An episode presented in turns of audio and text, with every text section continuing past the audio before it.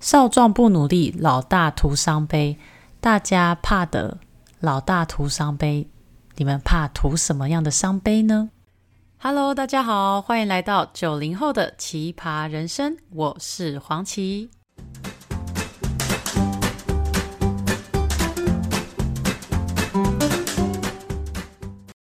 各位听众朋友，大家好，我们今天来到了我们的下集。少壮不努力，老大徒伤悲，真的吗？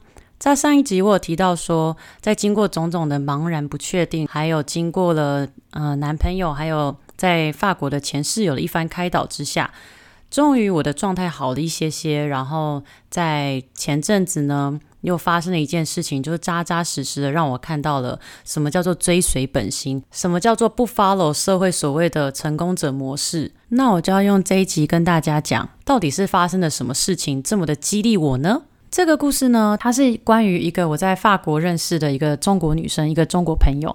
这个女生呢，她小我两岁，然后今年大概是二十五，人正在读商学院硕士的最后一年。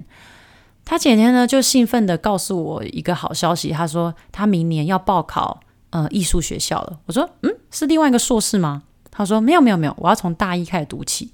我说大一吗？她说对。她说她从来法国念硕士的第一年，甚至第一个学期，他就已经发现到自己不爱上课。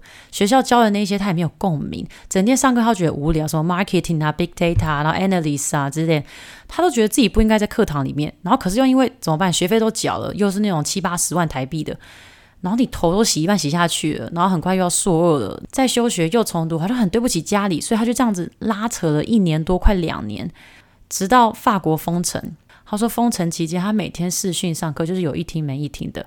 反而趁这个时间呢，他就开始拿起画笔，就开始画画。他一小时候有学画画，他都一直蛮喜欢的。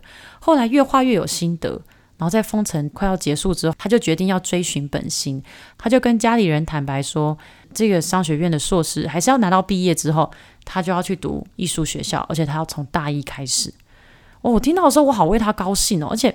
我也很敬佩他，毕竟要从大一耶，就是你的同学都十八、十九岁的那种，诶，那需要多大的勇气？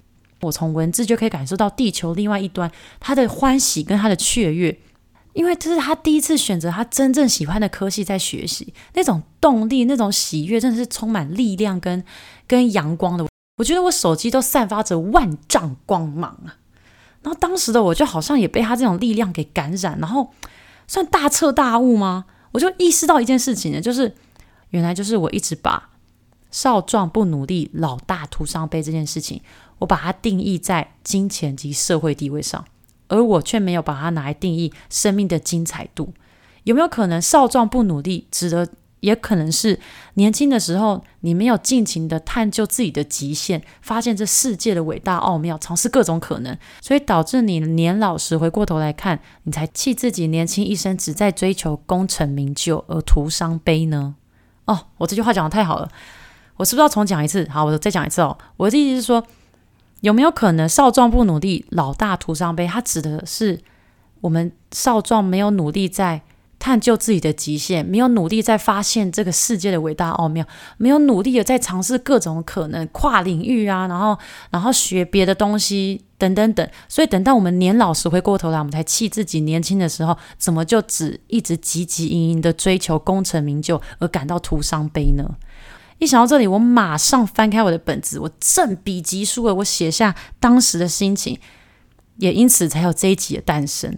我可以用茅塞顿开这个成语都。不足以形容我当时被他 shock 的那种震撼，再加上男友还有室友的那段对话，拨云见日，豁然开朗啊！It's all about the process。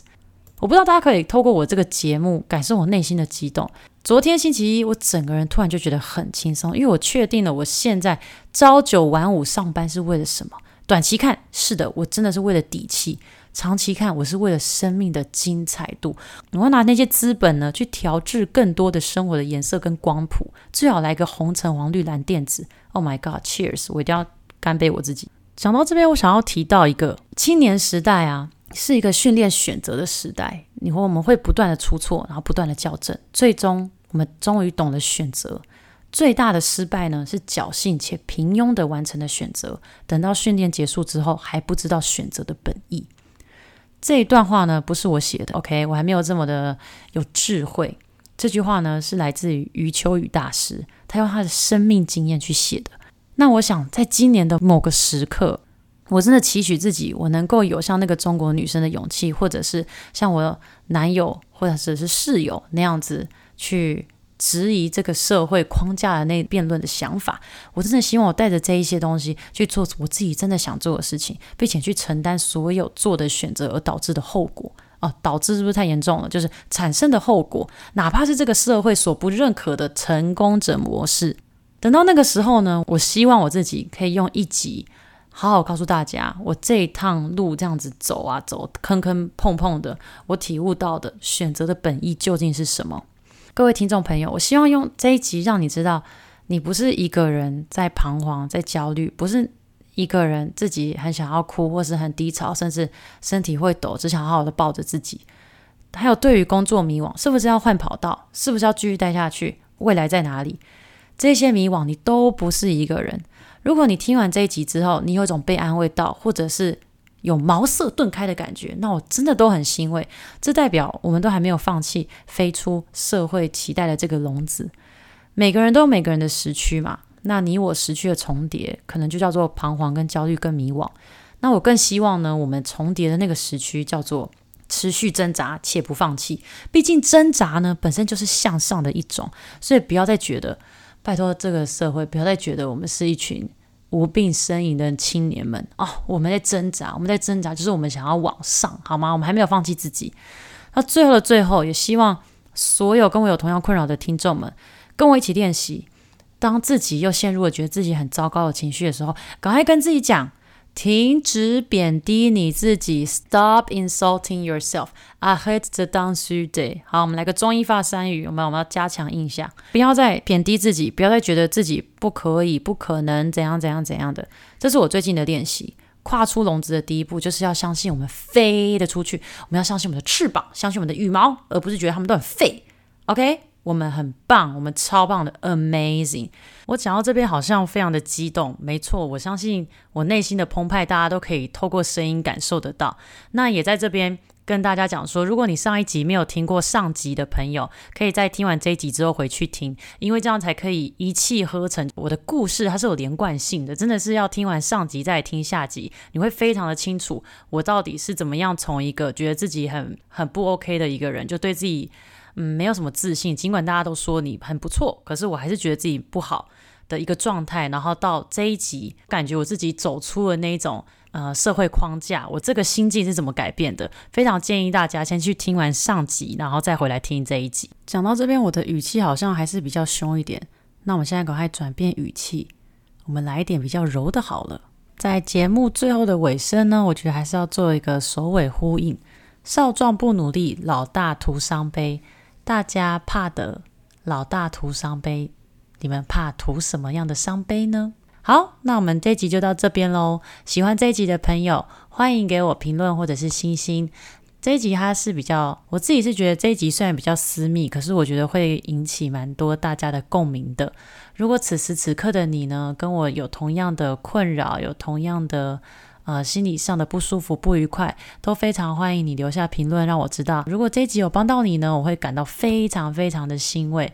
真的，You are not alone，你不是一个人，我们大家都在试着让自己变好吧，所以不用太担心啦。那最后节目的尾声，一如以往的，我都还是要跟大家讲，如果你们喜欢我的节目呢，就可以给我一点评论，或者是给我用星星，给我一点鼓励。因为老实说，其实做 podcast 我自己是觉得蛮孤独的，尤其是从写稿到录音到后制，其实我一集差不多都要用五到六个小时左右。然后有时候你知道人就是会发懒嘛，然后发懒的时候你就不想要剪，可是这个时候我就会回去看大家的评论，然后有的时候。有点像小惊喜耶，就是诶，今天突然看到一个新的评论，然后发现大家在期待我的 podcast，那这种几行字啊，就会让我想要动起来，然后好好的去录 podcast。好啦好啦，明天又是新的一天，大家好好保重。那我们这一集的节目就到这边喽，我们下周再见，瞧。